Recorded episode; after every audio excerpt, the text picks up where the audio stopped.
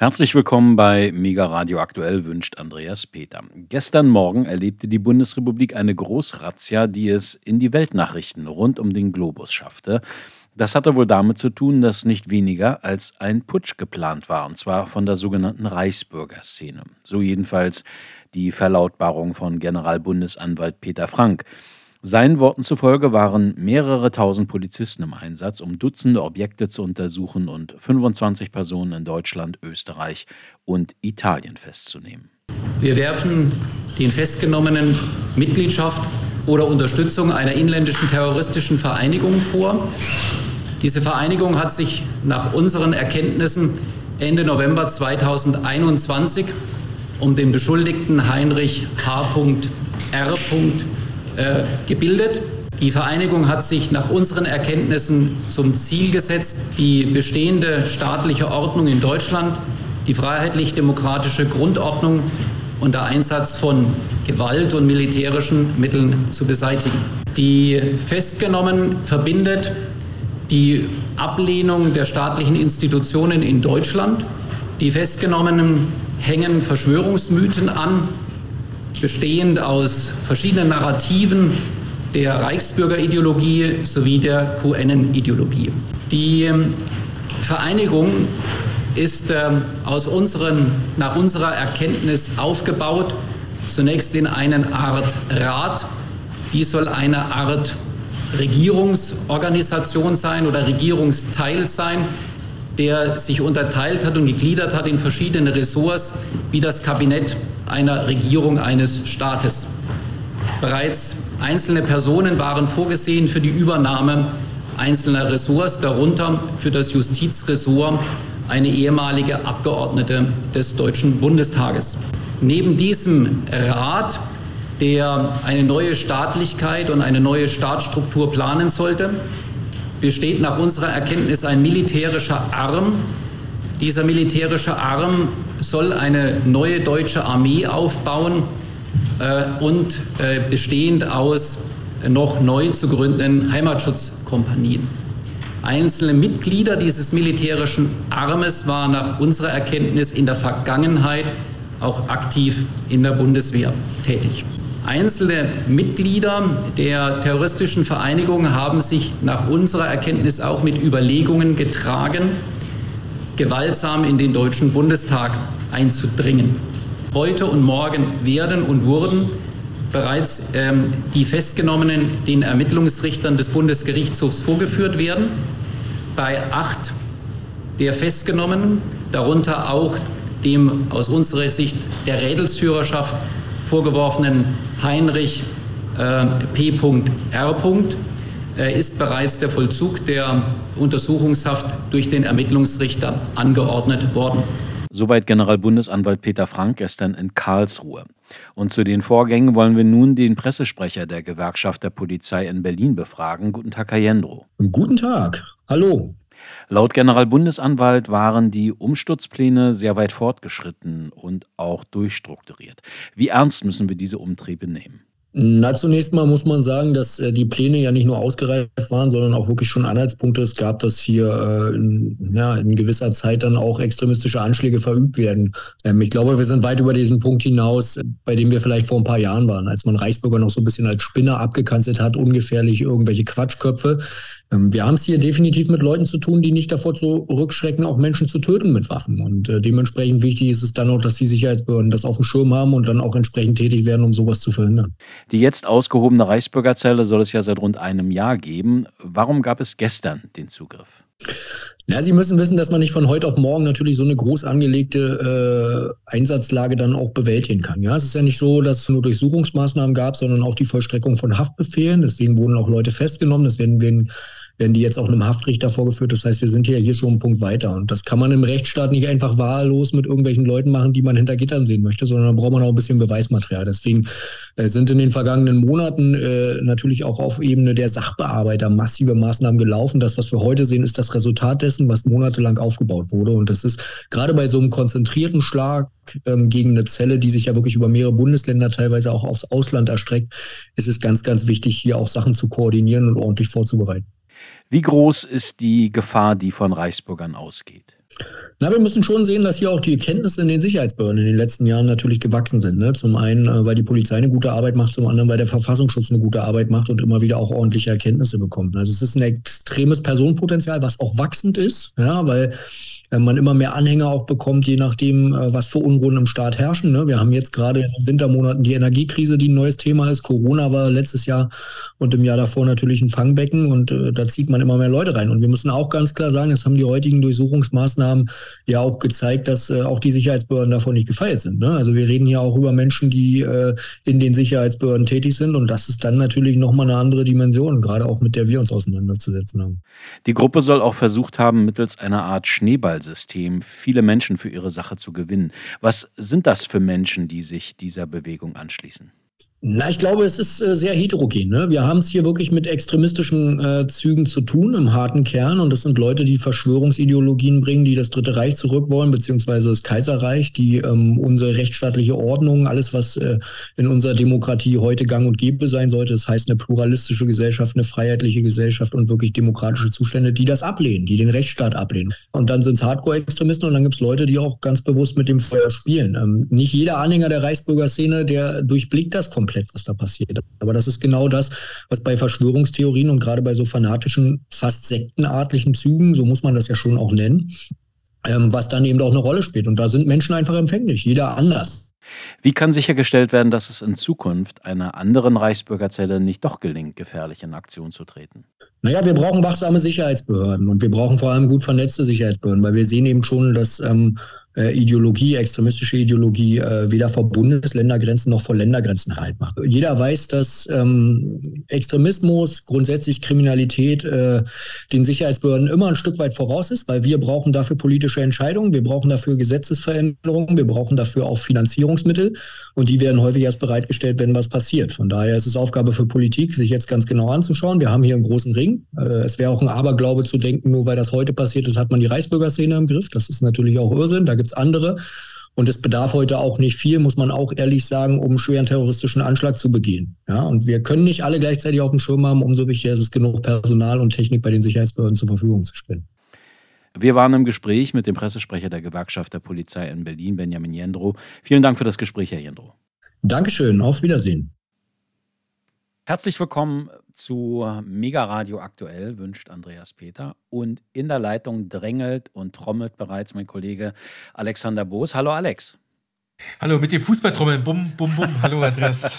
ja, da ähm, kannst du natürlich jetzt etwas befreiter, etwas äh, wesentlich, ähm, äh, wie soll ich sagen, happier oder nicht so belastet äh, Fußball gucken. Aber wir wollen gar nicht auf äh, den Fußball gucken heute, sondern wollen uns ähm, mit Dingen befassen der großen äh, Politik. Und zwar ähm, gibt es ja immer wieder ähm, ja, Ärger wegen großer Anschaffungen, wegen großer Investitionen in Deutschland.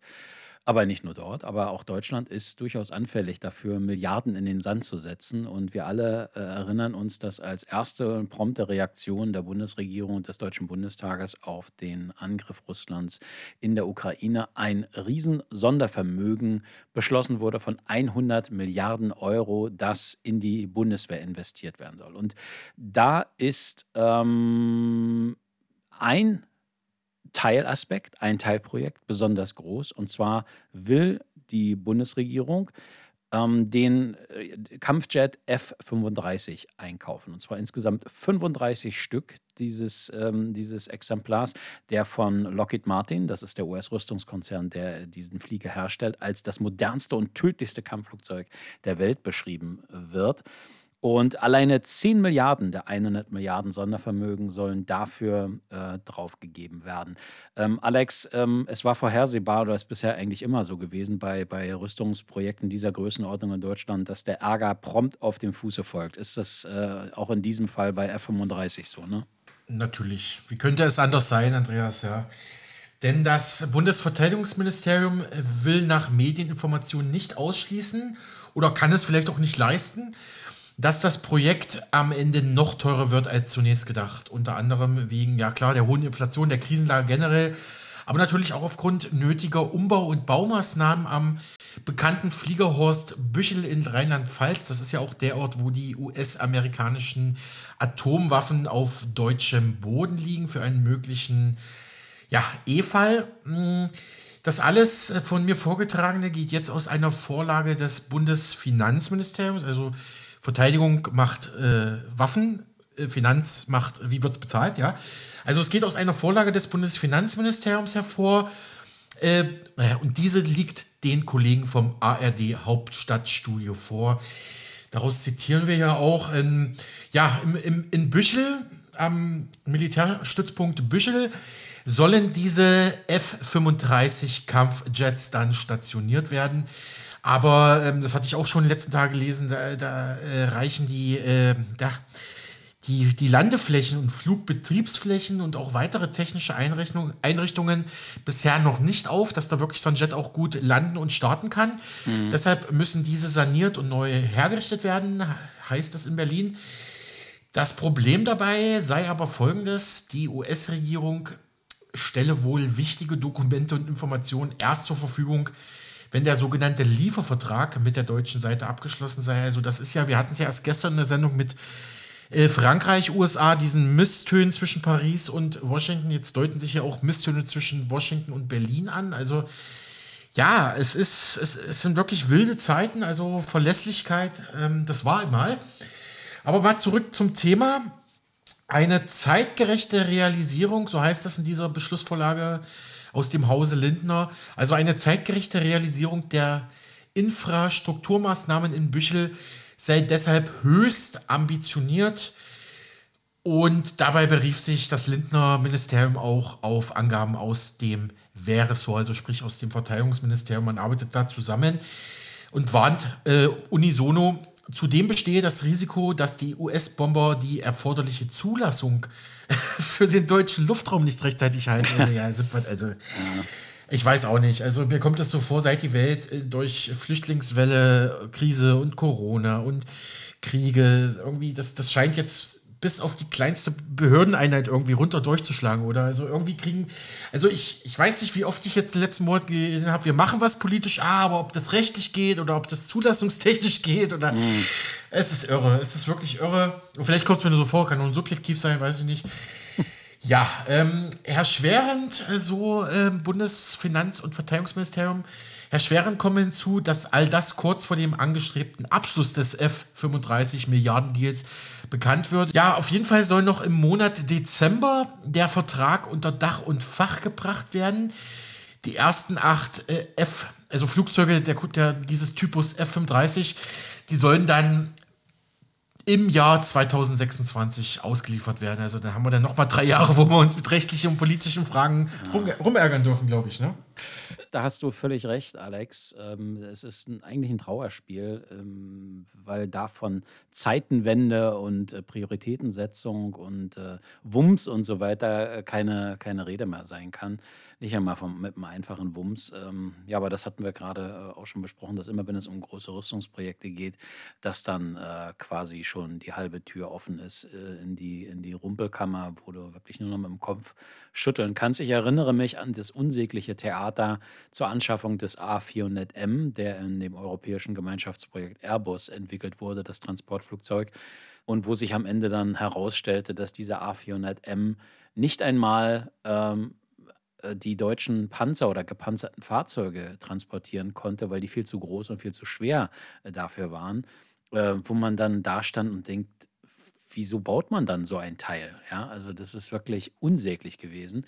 Und mal abgesehen davon, dass der damalige Verteidigungsminister Rudolf Scharping einfach die Unterschrift unter das Projekt gesetzt hat und damit Deutschland verpflichtet hat, das Ding zu kaufen, mit den, mit den äh, bereits erwähnten Mängeln mit dem Hinweis darauf, wenn ich das nicht getan hätte, hätte das schwere Verwerfungen in diesem europäischen Rüstungsprojekt überhaupt in der Airbus-Familie gebracht. Also so läuft das immer, wenn es um, um Rüstungsgelder geht, gibt es da wahrscheinlich kein Halten mehr.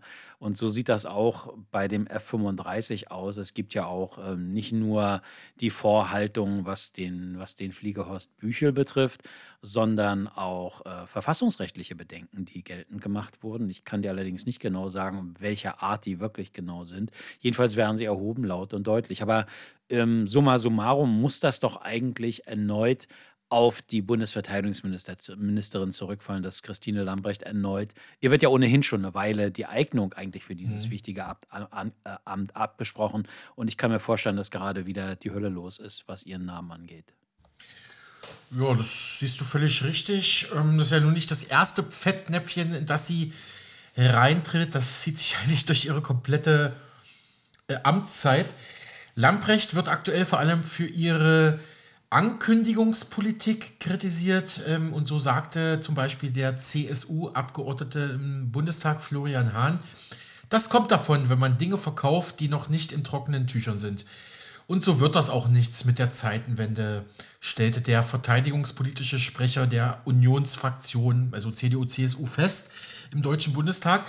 Aus Hahns Sicht sei es an der Zeit, dass die Ministerin ausgewechselt wird. Ja, also Rücktrittsforderungen ähm, gibt es ja schon länger. Ich erinnere nur, dass sie ihren eigenen Sohn in einem in einer Bundeswehrmaschine einfach mal quer durchs Land geflogen hat und ja. dabei noch selber das Foto, das Selfie geschossen hat von ihm. Also, na gut.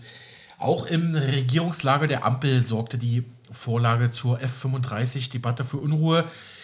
Ähm, so, so sagte die grüne Sarah Nanni in der ARD, sie mache sich große Sorgen. Sie befürchte, dass die Probleme mit Infrastruktur und Zulassung Folgen für die Inbetriebnahme der F-35-Jets haben könnte, so die Verteidigungspolitikerin der von Bündnis 90 Die Grünen. Ja, und die Partei, die hatte sich ja sowieso schon im Vorfeld positioniert und hätte sich gewünscht, äh, schon vor Monaten, dass man ja bei den, Zertif bei den sogenannten Zertifizierungsfragen äh, dass man da sich nochmal äh, detaillierter mit auseinandersetzt. Aber das Bundesverteidigungsministerium unter Lamprecht hatte die Sache ja die ganze Zeit heruntergespielt, so die Kritik der grünen Nanny.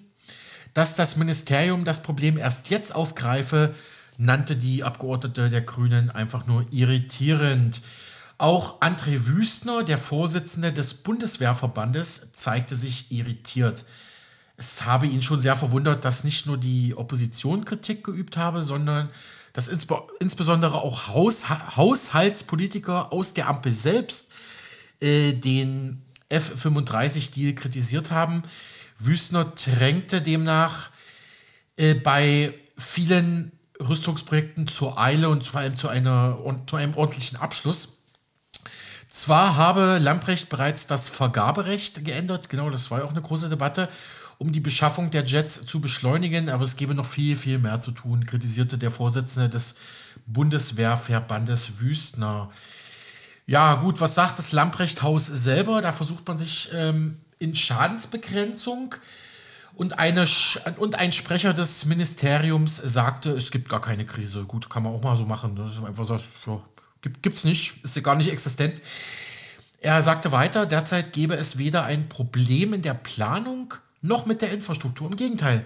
Das Projekt sei deutlich auf einem guten Weg. Na gut, ich meine, muss man auch einordnen. Klar, er ist Sprecher von Frau Lamprecht, er muss das so sagen. Aber ja gut, das jetzt so komplett als Erfolgsstory zu verkaufen, wenn doch die Presseberichte eigentlich eine deutliche Sprache sprechen, okay. Ähm, der Ministeriums, Verteidigungsministeriumssprecher weiter, man habe lediglich geschaut, welche womöglichen Risiken sich bei der F-35-Beschaffung nach aktuellem Stande ergeben könnten. Das bedeutet aber nicht, dass es sogenannte materialisierte Risiken gebe. Heißt, Mehrkosten und Verzögerungen seien zwar möglich, aber längst keine ausgemachte Sache. Ob diese Argumentation aber tatsächlich den Haushältern und Haushaltsexperten der Ampelfraktion überzeugen wird, wird ist mehr als fraglich.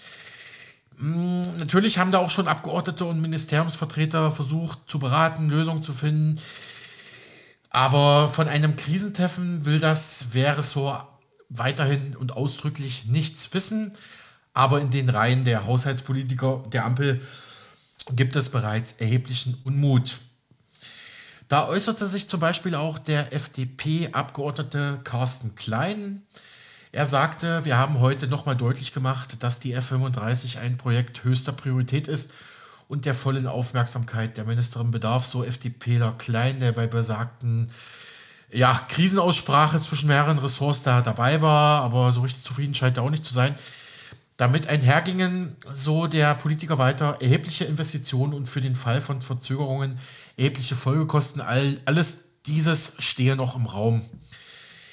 Der FDP-Bundestagsabgeordnete Klein erinnerte auch daran, dass die F-35 Kampfjets in Zukunft nichts weniger als die sogenannte nukleare Teilhabe Deutschlands garantieren sollen. Also man kann an diesen Jets auch bei Bedarf Nuklearwaffen ranmontieren. Ähm, damit ist natürlich gemeint, dass Deutschland im E-Fall, im Ernstfall tatsächlich amerikanische Atomwaffen auch ja, transportieren und möglicherweise sogar ans Ziel bringen könnte. Das ist natürlich, äh, wäre natürlich eine historische Zäsur auch für die eigentlich friedensausgerichtete Bundesrepublik Deutschland, aber gut, wir haben verrückte Zeiten.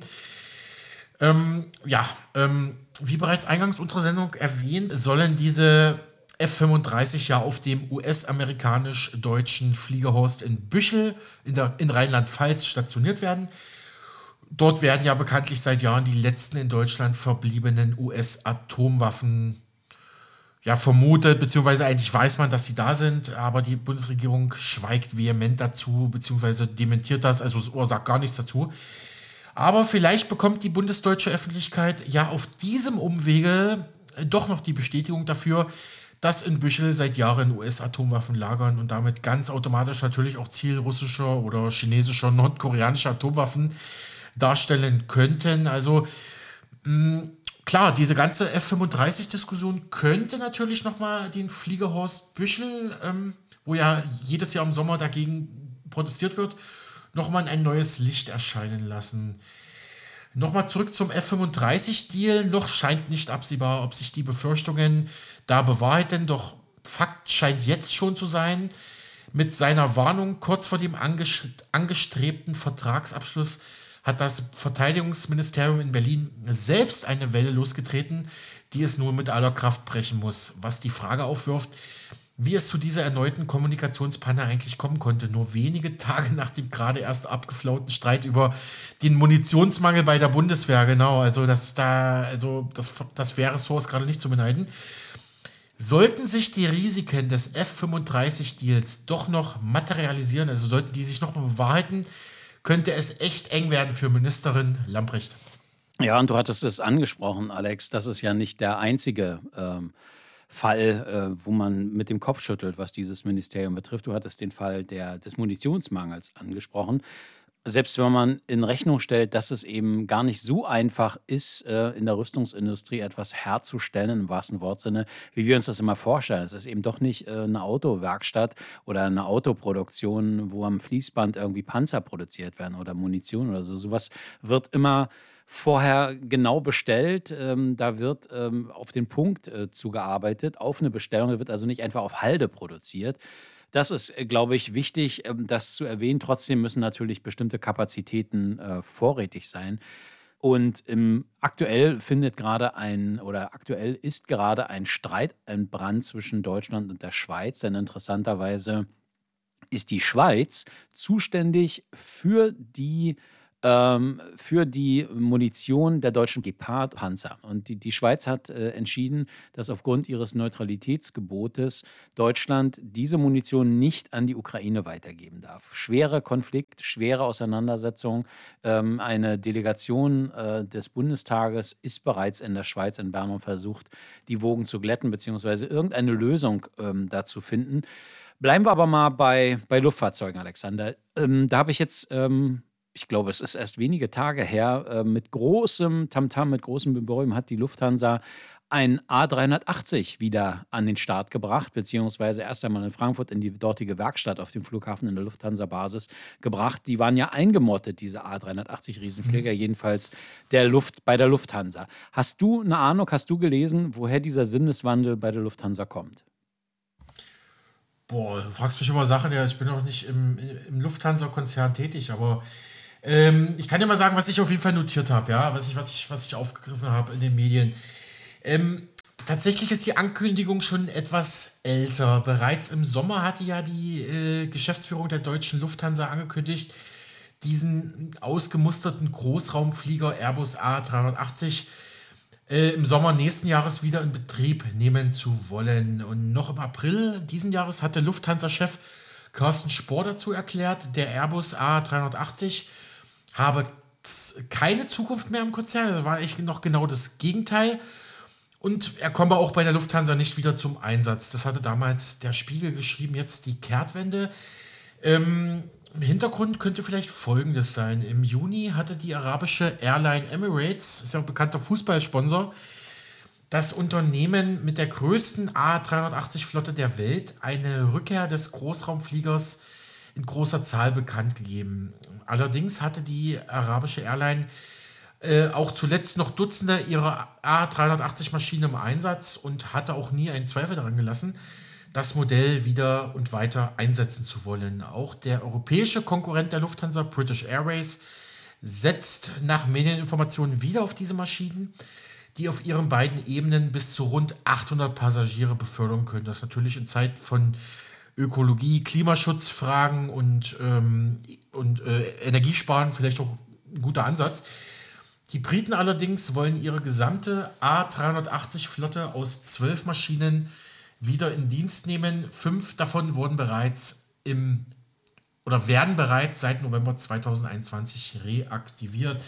Also es kann natürlich sein, dass die Lufthansa, Lufthansa sich mal die internationale Konkurrenz angeschaut hat und sagt, na gut, wenn die Araber und die Briten ihre Großraumflieger, ihre A380 wieder ja, ins Spiel, ins, in die Luft bringen, Wieso wir auch nicht, ja. Ähm, mhm.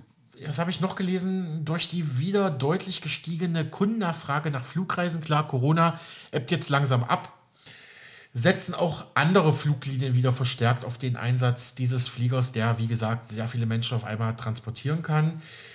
Auch die australische Airline Qantas ähm, ließ während der Corona-Pandemie die Kabinen von zehn ihrer Maschinen in, interessanterweise in Dresden, in Ostdeutschland umbauen und warten zum Teil sind diese bereits wieder im Einsatz, die restlichen sollen noch folgen, teilte das australische Flugunternehmen mit. Auch Singapore Airlines bekannte sich ebenfalls stets zum weiteren Einsatz des A380 und setzt diese ersten Maschinen sogar schon seit November vergangenen Jahres wieder ein. Die Fluglinie ANA aus Japan kündigte an, ihre drei A380 im Bestand in Kürze wieder in den Regelbetrieb einzuführen. Da es auf der Langstrecke noch nicht so viele wöchentliche Frequenzen, also Flugfrequenzen gäbe wie vor der Pandemie, ließe sich der A380 sogar besser füllen, sagten die, sagte das japanische Unternehmen. Ja, jetzt nochmal zurück zur Lufthansa. Wie gesagt, vermutlich der internationale Wettbewerbsdruck hat dazu geführt, dass man sich jetzt sagte, Mensch, wir hatten doch mal 14 Maschinen des Typs A380 in Dienst und sechs davon wurden nach einem Beschluss aus dem Jahre 2019 an den Hersteller Airbus zurückverkauft. Die nicht genutzten Maschinen standen seit der Corona-Krise bei der Lufthansa an Standorten in Spanien und Frankreich ja am Boden, also in der Abstellkammer sozusagen.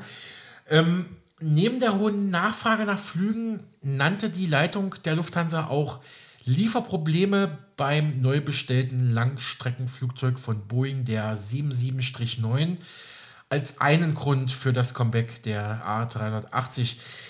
Das Unternehmen hatte bereits vor der Corona-Krise beschlossen, auch einige Jumbos, also darunter die Boeing 747, auszuflotten, wie das in der Branche genannt wird, also auszumisten, da diese mit ihren vier Triebwerken und hohem Kerosinverbrauch als unrentabel gelten.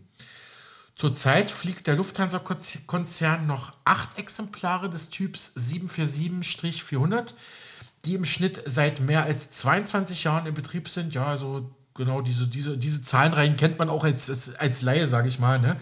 Da klingt auch bei Ihnen, liebe Hörerinnen und Hörer, mal eine oder andere äh, Flughafenklingel im Kopf. Okay, äh, mal ernsthaft weiter. Ähm, äh, die Lufthansa sagte aber, definitiv bleiben die Maschinen vom Typ Boeing 747-8 8 erstmal auf dem Boden. Also die, die will man ausflotten, ausmisten. Ähm, wegen der geschwundenen Nachfrage nach dem, ach, nach dem A380 hatte der europäische Flugzeugbauer Airbus bereits vor drei Jahren beschlossen, den Bau des größten Passagierflugzeugs der Welt sowieso bis 2021 äh, generell einzustellen. Airbus wollte ja ursprünglich 1000 Maschinen dieser Art produzieren. Produziert wurden letztlich nur 242. Da sich auf Langstreckenflügen effizientere Flieger mit nur zwei Triebwerken durchsetzen konnten oder, oder als mehr rentabel erwiesen haben, zurzeit heben weltweit gut rund 100 Flieger dieser Kategorie ab. Lufthansa-Chef Carsten Spohr äh, kann aber die A380-Maschinen noch nicht rechtzeitig einsetzen.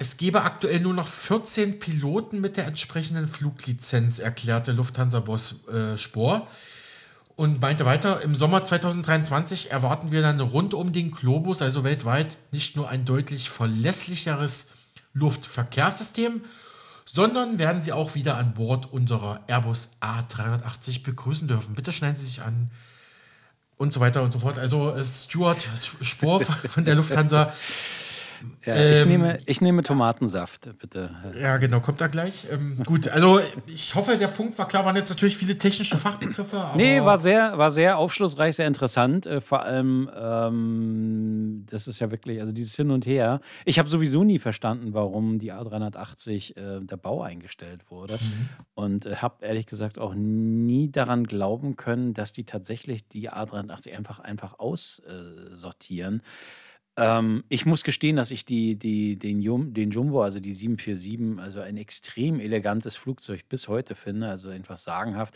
Und dass die zum Teil 22 Jahre fliegen, zeigt ja, was das für eine, für eine herausragende Qualität, für ein mhm. herausragendes ja. Flugzeug äh, gewesen ist und immer noch ist, äh, das also selbst gegen ein solches Hightech-Produkt, wie das ja der A380 ist, äh, sich behaupten konnte und kann.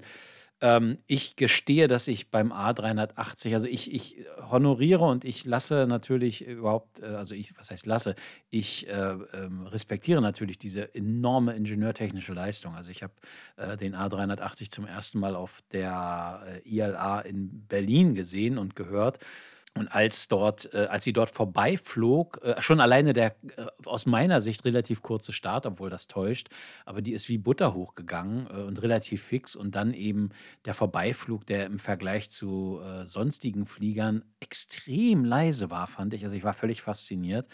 Und äh, eben auch dieses Raumangebot in diesem Flugzeug ist wirklich atemberaubend. Also wenn du draußen stehst, das ist, geht mir aber bei allen Flugzeugen so, das geht mir, ging mir auch schon bei der Concorde damals so, die sah so unheimlich klein und eng aus, wenn du davor gestanden hast. Und so ist es eigentlich auch bei den Flugzeugen heute. Du denkst immer, was, da sollen 800 Leute rein?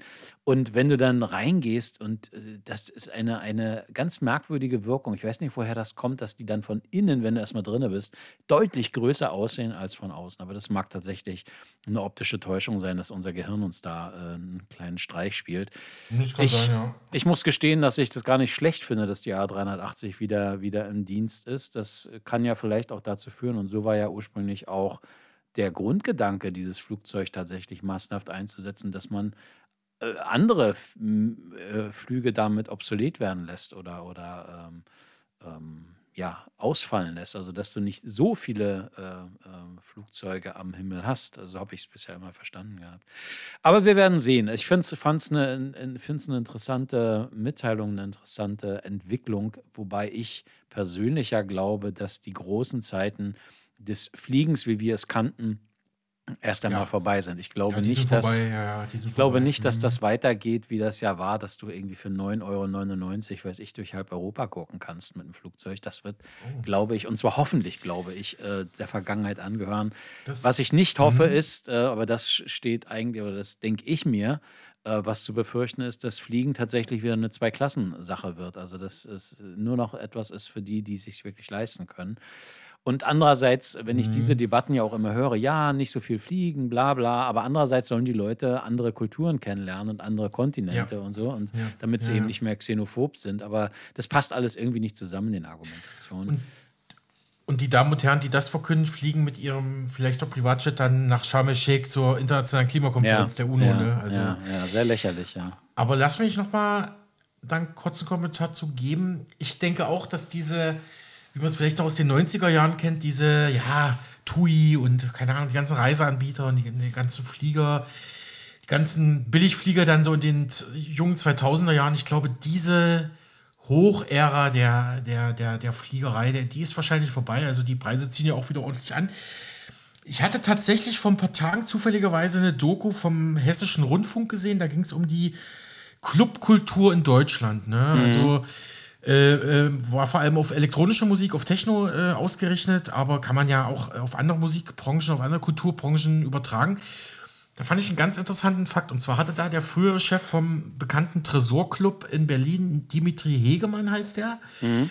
der hatte in der Doku gesagt, ähm, Sie müssen sich das vorstellen, als äh, die, die großen Clubs äh, wie das Omen in Frankfurt am Main zugemacht haben, also, also Frankfurt am Main war eigentlich vor Berlin mal in Deutschland so der, der elektronische Musikspot sozusagen. Und als ja. dann auch durch die, durch die nach, äh, nach, durch die Konsequenzen, durch die Folgen der Wende Berlin immer, immer hipper wurde, immer mehr so nach der Teilung, immer mehr zu dieser äh, neuen alten Größe sich aufschwang und auch immer mehr Kulturschaffende anzog, war es tatsächlich so, dass die Billigflieger, also die Billigflugpreise von den Airlines ne, was wir damals hatten hier mit mhm. ganzen Anbietern, ich weiß gar nicht mehr, wie die alle hießen. Diese Billigfluganbieter haben tatsächlich auch die Clubkultur in Berlin groß gemacht, weil dann konnten sich es auch Leute aus Moskau, aus Amsterdam, aus London, aus Madrid, aus äh, Lissabon, aus Rom leisten. Mal kurz, ach, ich fliege das Wochenende nach Berlin. Ach cool, da liegt ein DJ auf, da spielt eine Band, die ich gut finde. Ach, ach hier 10, 20 Euro, keine 40 Euro hin und zurück. Ey, komm, das machen wir mal. Ja. Und das war tatsächlich, die Billigfliegerei hat tatsächlich die Clubkultur in Berlin groß gemacht. Das fand ich hochinteressant, ja. Ja, überhaupt der gesamte Tourismusbereich, äh, alles, die gesamte Tourismusindustrie hat total davon profitiert, dass du die Leute relativ billig, preiswert von A nach B äh, verfrachten konntest, ohne dass da irgendwer groß aufgeheult hat. Also diese ganze Kreuzfahrtindustrie auch äh, hat, hat äh, damit äh, große Erfolge gefeiert, denn wenn du die Leute tatsächlich nur mit dem Schiff von A nach B bringen solltest, müsstest du sie ja irgendwo auch wieder abliefern. Und bisher ist das ja so, dass viele mit dem Flieger irgendwo, weiß ich, nach Dubai fliegen und dort erst aufs Schiff aufsteigen oder in Florida oder weiß der Teufel wo. Wenn du das alles nur mit dem Schiff machen solltest, würde die ganze Sache schon anders aussehen, würde viel mehr Zeit kosten, äh, viel mehr Aufwand, möglicherweise auch viel mehr Kosten. Also diese Billigfliegerei hat auch ganz grundsätzlich, glaube ich, zur, zum, zu dem Boom der Tourismusindustrie äh, mit beigetragen und möglicherweise, so sagen Kritiker ja dann auch den Massentourismus äh, beflügelt und äh, nach vorne gebracht. Also dass an einigen, an einigen ähm, Hotspots des internationalen Tourismus nicht mehr treten kannst plötzlich vor, mhm. vor, anderen, mhm. vor anderen Touristen. Äh, dieses Phänomen auch, ähm, was man hört, äh, dass also alle an irgendeinem wichtigen, also diese, diese Kultur, dass man unbedingt dann ein Selfie von irgendeiner abenteuerlichen Brücke oder von irgendeinem, von irgendeiner Klippe machen muss. Und dann hast du da, hast du da wirklich Unmengen von Leuten, mir ist das das erste Mal aufgefallen, was heißt das erste Mal? Mir ist das ganz extrem aufgefallen. Ähm, das war 2019, als ich in Neuseeland war. Ähm, und ähm, es ist wirklich so gewesen, dass du, äh, die, ich weiß nicht, wer jemals in Neuseeland war, jedenfalls in, es gibt es dort eben auch durchaus einige Serpentinenstraßen, ne? also wo du gar nicht mehr mhm. ausweichen kannst oder irgendwie aufpassen musst und nicht einfach stehen bleiben kannst. Und es gibt da mal so kleine Ausbuchtungen, wo du dann doch zwischenparken kannst mit deinem Van oder deinem Auto oder deinem Kleinbus und äh, irgendwie mal Fotos machen kannst oder so. Und es ist wirklich so, an jeder Stelle, die es da, mög die da möglich war, hast du also chinesische Touristen äh, gehabt, äh, pulkartig, wirklich, also mhm. Massen, die gar nicht mehr mhm. treten konnten, wo du schon Angst hast, dass sie sich gegenseitig in den Abgrund stürzen. Und die haben da nichts weiter gemacht, als eben, ich nenne das immer Nasenloch-Selfies, also wo die mhm. wirklich sinnlos äh, ihre, ihre, ihre, ihre Fotoapparate sich äh, quasi ins Gesicht gehalten haben, äh, dort ein Foto gemacht haben und dann sind die wieder in den Bus zurück. Und so ging das die ganze Zeit. Und da habe ich auch, ja, so, bei mir gedacht, auch so bei mir gedacht, das ist irgendwie nicht normal. Und selbst wenn wir, ein, selbst wenn wir einrechnen, dass es einen ganz großen Mittelstand in China inzwischen gibt oder Millionen von Chinesen, die es sich leisten können, irgendwo im Ausland Urlaub zu machen, ist es doch auch so, dass auch das preiswerte Fliegen auch den ähm, äh, äh Menschen äh, dazu verholfen hat, dass sie eben durch die Welt äh, äh schiffen. Und wie du gesagt hast, ähm, ja, es ist, äh, es ist, wenn du darüber tiefer nachdenkst, tatsächlich so, dass manche Sachen sich im Nachgang gesehen tatsächlich erweisen als ohne die explodierende äh, Luftfahrtindustrie mit Billigfliegern wäre vieles andere vielleicht gar nicht entstanden, wie eben zum Beispiel die Berliner Clubkultur oder wie äh, bestimmte, also ich glaube, Influencer, das Influencer-Unwesen, will ich es mal nennen, wäre so auch vielleicht nicht, nicht entstanden, wenn du nicht billig äh, zu bestimmten Hotspots kommen kannst. Ja, egal. Ja. Ja, egal. Ja, mach du weiter. Nee, nee, nee, um Gottes Willen. Ähm, ich habe dich unterbrochen. Äh, ich habe jetzt noch zwei Punkte zu dieser. Äh, also erstmal, weil du Neuseeland erwähnt hast. Äh, ich, so schade, dass ich, dass ich die Sendung mit Ilona machen musste. Nein, natürlich nicht. Ich mache sehr gern sowohl mit dir als auch mit, mit Ilona Pfeffer, äh, unserer anderen Kollegin, die Sendung. Aber äh, weil du Neuseeland erwähnt hast, ich, ich erzähle die Story jetzt nochmal. Stammhörer mögen mir verzeihen. In Neuseeland gab es jetzt tatsächlich einen Vorfall. Eine Frau eine 25-jährige Studentin geht äh, in, in, in einen Friseurladen in Neuseeland, ja, will eine ganz normale Frisur, will einen Pony haben, kriegt aber am Ende die Frisur vom Hobbit, von Frodo. Und, und sie hatte dazu auch noch so strahlend blaue Augen. Und das Ganze kam raus, weil sie einfach, weil sie einfach äh, ein Foto für TikTok gemacht hat. Hat gemeint, ich hatte eigentlich eine komplett andere Frisur, äh, Frisur bestellt, aber jetzt sehe ich aus wie Frodo. Ja, kann, kann ich mit leben. Ich bin Herr der Ringe-Fan. Also da hätte ich gerne mal einen Kommentar von dir zugehört. ja, ja, ja, wäre mir auch fast passiert. Nein, nein, in, in, Wahrheit nicht. Aber es gab schon, es gab also tatsächlich, ich, das nennt sich ja Hobbiton, das ist das, das, das, das Set des okay, Filmes, ja. der gedreht wurde in, in Matamata in, in, auf der Nordinsel in, in, ähm, in, in Neuseeland. Und ähm, das ist eine Farm ähm, und äh, dort haben sie diese Hobbit-Höhlen mehr oder weniger nachgebaut, weil nach den Dreharbeiten zum, zum ersten Hobbit-Film, äh, zum ersten äh, Herr der Ringe-Film, musste das alles wieder abgerissen werden. Als die drei Filme abgedreht waren und in der, in der Post-Production waren, mussten die ganzen Hobbit-Höhlen wieder abgerissen werden. Das sahen die Verträge so vor, aus ja, urheberrechtlichen Gründen. Und diese Familie, Alexander nennt sich die, die haben also diese Hobbit-Höhlen nachgebaut, weil sie gemerkt haben, dass das also ein unglaublicher Einnahmequelle, ja. ein unglaublicher Sport Und es gab tatsächlich, also tatsächlich auch äh, schon Besucher, die meinetwegen tatsächlich irgendwo in die Ecke gepinkelt haben oder in ein Scheiße, Haus versuchten, also, in ein oh. Haus versuchten reinzugehen oder Fenster aufzumachen oder in, im Garten und so. Dort, also die also tatsächlich äh, sich wie die Axt im Walde benehmen. es ist wirklich ähm, Hanebüchen. Oh, nee. Ja, ja. Das ist in der Tat so. Aber es gibt eben auch die Hardcore-Fans, die in Neuseeland tatsächlich nur äh, auf der Suche nach ähm, nach den Sets, nach den äh, Filmsets äh, des Herrn der Ringe und ähm, äh, unterwegs mhm, sind. Mhm, so mhm. viele, äh, so viele Spots gab es ja in Neuseeland gar nicht bei den drei Hobbit-Filmen. Die sind ja gar nicht alle in, in Neuseeland gedreht worden, während, während der Herr der Ringe, die Trilogie der Herr der Ringe, ist tatsächlich vollständig in, in Neuseeland mhm. gedreht worden.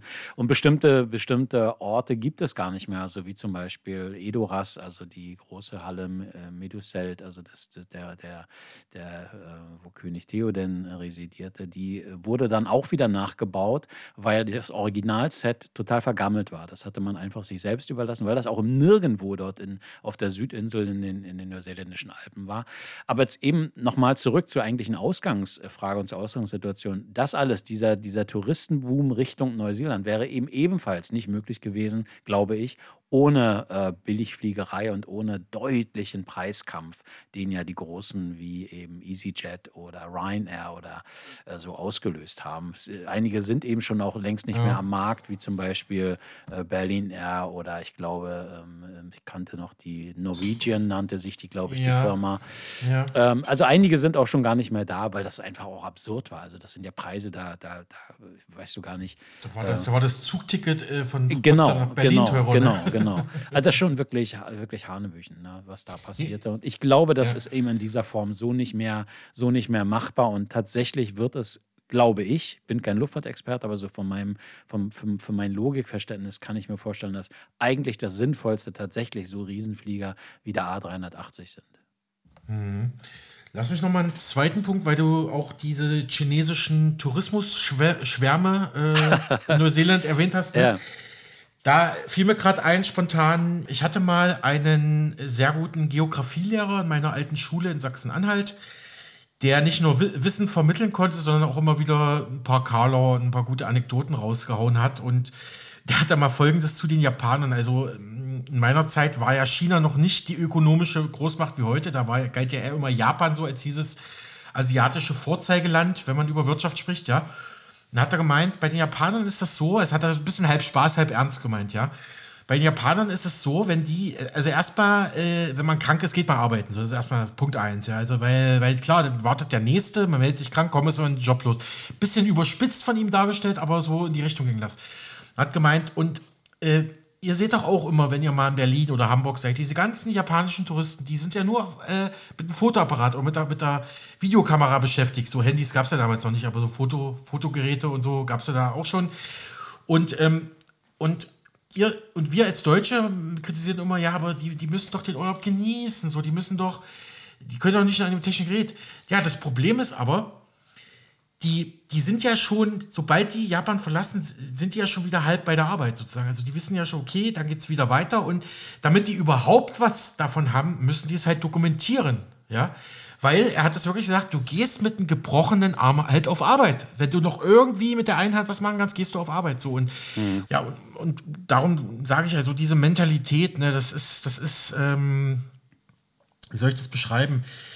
Äh, dass man sich aufopfert für die Gemeinschaft, für den Arbeitgeber. Das ist, das, also so meint das mein ja. Ex-Lehrer. Es ist teilweise noch stärker ausgeprägt bei, bei den Deutschen und uns wird es ja schon endlich nachgesagt ja, es ist einfach, man will es einfach dokumentieren. Es geht nicht um den Urlaub in dem Moment, es geht einfach, damit ich später noch was von habe, weil ich ja wieder mhm. in den Mühlen der mhm. Arbeitswelt bin. Ne? Ja, ja. ja das habe ich. Fiel mir gerade so ein, ja. Ich äh, wollte bloß ergänzen, äh, dass es eben auch damit zu tun hat, dass ein japanischer Durchschnittsangestellter eben gar nicht so viel Urlaub bekommt wie wir hier. Mhm. Dass wir tatsächlich ja. von, von, einer, von einem ähm, Luxusproblem, will ich jetzt nicht sagen, aber doch von einer hohen Warte aus äh, debattieren darüber, wenn es um Urlaub geht. Ein durchschnittsjapanischer Angestellter bekommt gar nicht so viel Urlaub. Das heißt, die machen tatsächlich ich will jetzt nicht sagen, sind gezwungen, aber die meisten tun das eben, dass sie in ihren Urlaub tatsächlich so viel reinpacken, wie, nur, wie es nur irgendwie geht und dann tatsächlich eben auch rudelartig über bestimmte über bestimmte Hotspots, touristische Hotspots herfallen. Ich habe eben auch gehört, dass gerade wegen dieses ähm, Drucks, den vor allem asiatische Reisegruppen haben, und da sind ja nicht nur die Japaner, sind ja auch die Südkoreaner oder die Chinesen mit gemeint, die tatsächlich mhm. eben so viel wie möglich auf dem relativ kurzen Urlaub mitnehmen wollen, so, so viel sie können. Das war unter anderem auch einer der Gründe, nicht der wesentliche Grund, aber auch einer der Gründe, warum die Stiftung Preußischer Kulturbesitz diese Mastermeile äh, erfunden hat, beziehungsweise sich überlegt hat, äh, okay. quasi dieses, den Untergrund auf der Museumsinsel zu nutzen für so eine Meile der Geschichte, der Menschheitsgeschichte. Das heißt, dass du äh, die, die äh, Reisegruppen im großen James Simons Center ankommen lässt, dass sie dort quasi in den Untergrund abtauchen können. Du hast die Highlights der Menschheitsgeschichte aus den Museen über dir, also aus dem neuen Museum, aus, der, aus dem mhm. Pergamon-Museum und Bode-Museum, die hast du quasi da unten. Und du kannst, wenn du Zeit hast und willst, dann immer hoch in die Museen aber dass du die ja. Besuchergruppen da durchschleusen kannst, relativ schnell, äh, weil sich das immer als großes Problem erwiesen hat, die in den einzelnen Museen, die müssen dann wieder raus aus dem Museum, in das nächste Museum wieder rein und, und, und. Und es ist eben tatsächlich eine Insel. Ne? Das stellen dann viele fest, dass das eben nicht einfach nur, nur äh, so groß dahergesagt ist. Ja, ähm, wir sind schon, also ich finde interessant, wie weit wir abge, abgedriftet sind. Wir waren mhm. beim A380. Ich finde, ich finde, äh, vor allem auch vor dem Hintergrund, das fand ich das interessant. Oder eigentlich ein Frevel, dass man das, äh, dass man aufhören wollte, mit dem Ding zu fliegen. Weil man hat ja die ganzen Flughäfen, äh, ich kann mich entsinnen, was für mhm. Debatten es da gab, die Flughäfen umzubauen, um die Andockstationen, um die Terminals umzubauen, damit der A380 dort überhaupt anlanden kann. Und dass das quasi vergleichsweise schnell dann wieder hinfällig ist, hätte mich jetzt wirklich schwer gestört, auch schon aus ökonomischen Gründen, muss ich gestehen. Mhm. Aber lass uns das Ganze vielleicht zum Abschluss nochmal mit einer kuriosen Meldung versehen, wenn du, mhm. wenn du mir das erlaubst. Ich bin Gerne. ja, äh, die Hörerschaft weiß es ja, ich bin ja immer so ein kleiner Experte für ja, kuriose Randnotizen, kuriose Meldungen. Die Meldung, die ich jetzt vertrage, die ist ein bisschen untergegangen bei uns im Programm, ist schon von Ende Oktober. Ich habe es irgendwie nie geschafft, Woche für Woche unterzubringen. Vielleicht ein ganz guter Zeitpunkt. Und zwar hat das Medienmagazin Kress folgendes Ende Oktober berichtet. Keine Printausgabe wegen Gasmangel? Fragezeichen. Die Spiegelgruppe warnt Abonnenten. Genau davor. Die Spiegelgruppe heißt es da, also wo das Magazin Spiegel erscheint, bereitet ihre Abonnenten beziehungsweise Abonnenten aller Spiegeltitel, gibt es ja mehrere äh, Produkte da aus dem Hause Spiegel, äh, äh, oder bereitete Abonnenten jetzt äh, ja, im Oktober mit Schreiben auf die Möglichkeit vor, dass einzelne Ausgaben wegen des Gasmangels nicht gedruckt erscheinen werden könnten. Dieser Fall sei zwar unwahrscheinlich, aber nicht auszuschließen, teilte etwa Manager-Magazin-Chefredakteur Sven Klausen mit. Er forderte demnach die Abonnenten in dem Brief auf, ähm, also das, der Brief war der November-Ausgabe beigelegt, er forderte die Abonnenten dazu auf, dem Verlag ihre E-Mail-Adressen mitzuteilen, damit sie dann wenigstens eine digitale Ausgabe des Magazins bekommen könnten, sollte es einmal nicht gedruckt erscheinen. Das Schreiben trug die Überschrift eine wichtige Information für Abonnentinnen und Abonnenten. Ähm, darin hieß es, wir hoffen aber nicht, dass diese Situation eintritt, aber besser man ist vorbereitet. Also da trifft man auf jeden Fall scheinbar bessere Vorkehrungen als in manchen Regierungsgebäuden. Aber ist in dem Schreiben auch erwähnt, äh, warum der Gasmangel? Ja, ja. Äh, ach so, ich, ja, ich bin schon wieder zu schnell, genau. Genau. ähm, wie bekannt, äh, wie bekannt ist, äh, kann die Versorgungslage in vielen deutschen Betrieben zurzeit schnell schwierig werden, teilte daraufhin eine Sprecherin der Spiegelgruppe auf Anfrage chris.de gegenüber mit.